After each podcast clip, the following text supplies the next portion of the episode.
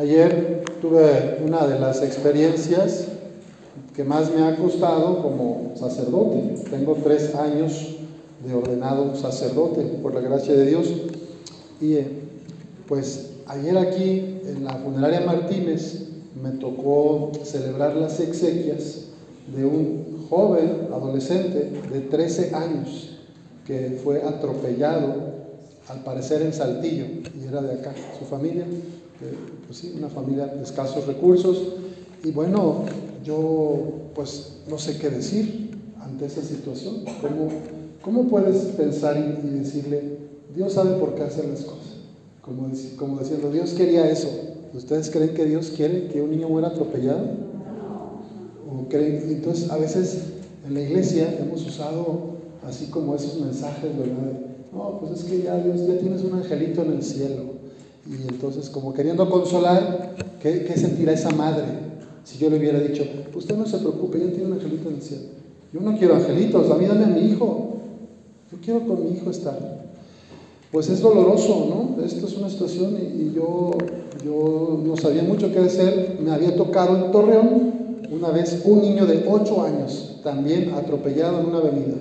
Y lo mismo, no, no sabemos mucho qué hacer. Solo dar esperanza pues en la resurrección, en que la vida aquí no acaba, hay, una vida eterna y que pues estos niñitos no, pues no tenían grandes pecados, ¿verdad? Entonces se van a ir a, la alegría eterna y van a interceder por la familia, eso, eso sí. Pero más que eso no se puede hacer mucho. Y ahorita que estaba viendo el Salmo, escuchaba el Salmo, yo decía, ay, como a veces se, se puede entender y a veces no tan fácil, pero decía aquí, Señor, tu amor perdura eternamente.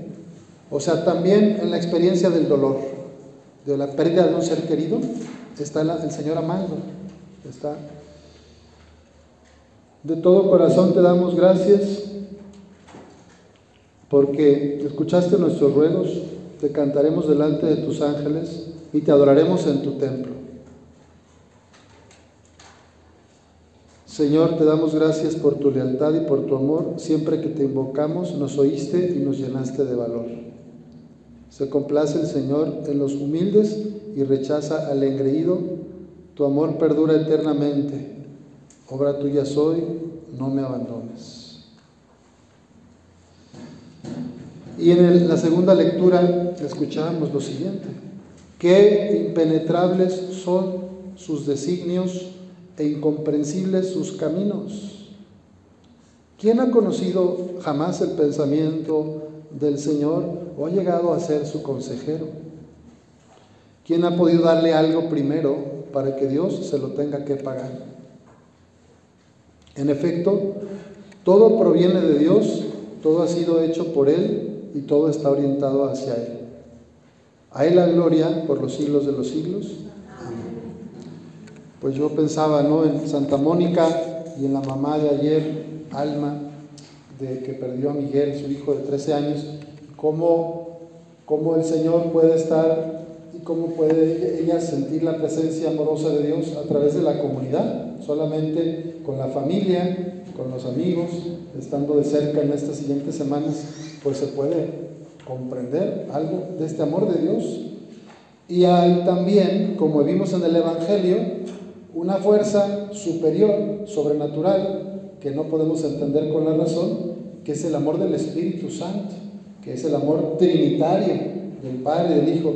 Y yo creo que solo una mamá puede superar esto, de alguna manera, si se puede decir superar, solamente sintiendo este amor tan grande que sana el corazón.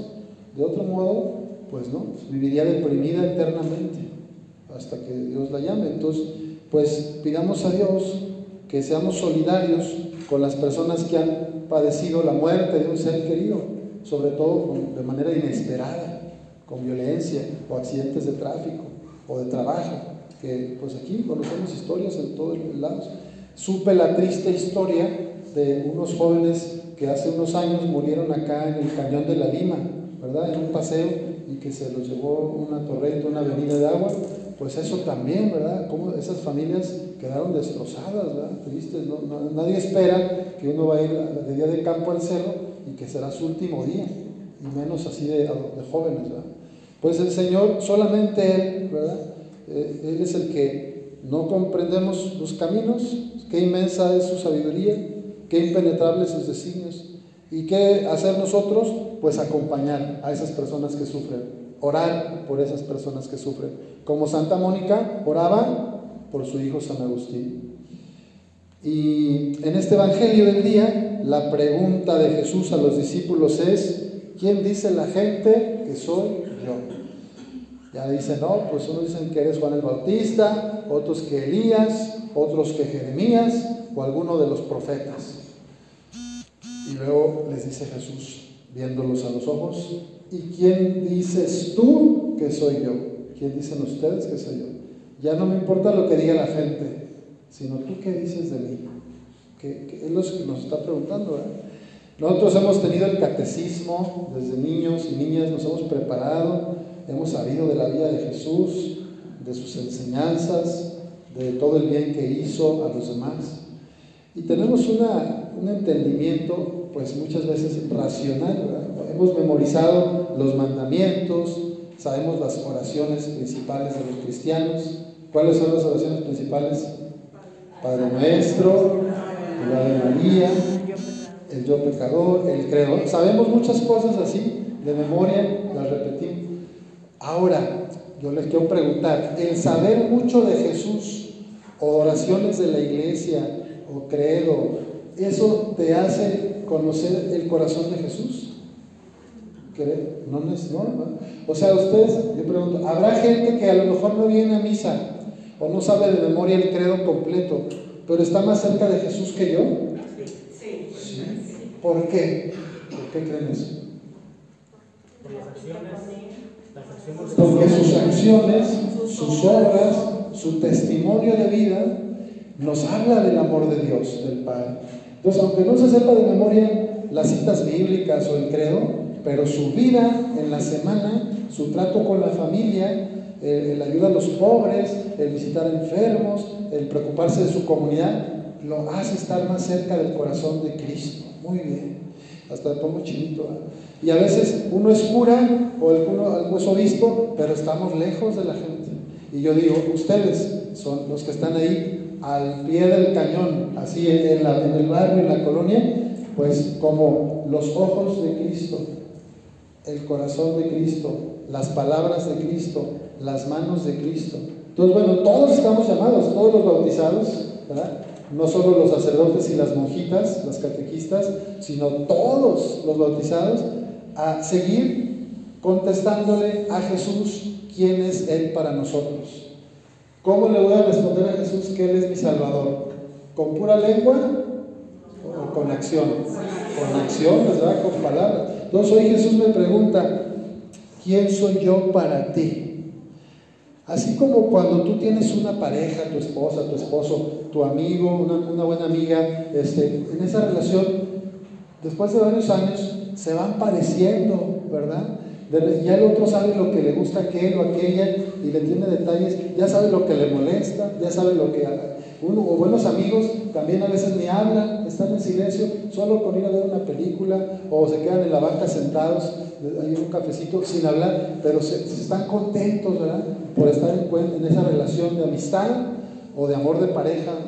Pues así nos pasa con Jesús. Para poderle contestar, necesitamos pasar tiempo de oración con Él. Para poderlo conocer, para poderle contestar mejor con la vida, necesitamos pasar tiempo y que al relacionarnos con Jesús, así como lo hacemos con la familia, con los amigos, pues poco a poco nos vamos a ir pareciendo más a Él, a Él. Y eso es lo que le pedimos hoy. Y una actitud de agradecimiento nos ayuda mucho. las personas que siempre se la viven quejándose, se amargan a sí mismas y, que, y amargan, y luego uno se encuentra mujeres, señoras, así yo creo como Santa Mónica, que han tenido muchas tragedias en la vida, muertes del hijo, el esposo la dejó, problemas de alcoholismo, no sé, problemas fuertes en la familia, y viven en una paz. Entonces, ah, esta señora es amiga de Jesús, esta mujer, porque ha pasado muchas crisis y no, y no deja de creer y sigue ayudando a la gente y está en paz con Dios, ¿no? Y hay unos que no les han pasado grandes problemas económicos, tienen casa propia, camioneta del año, eh, van a, de vacaciones a Mazatlán, pero viven angustiados y, tristes y se la pasan peleando, se la viven quejando. ¿no? Puede ser que haya gente, en otra parroquia hay gente así, aquí no. Entonces, ahí es donde Dios nos está diciendo, ¿en quién has puesto tu confianza? ¿En los bienes materiales? ¿En tus dones personales? ¿En tus capacidades de trabajo? ¿En tu dinero?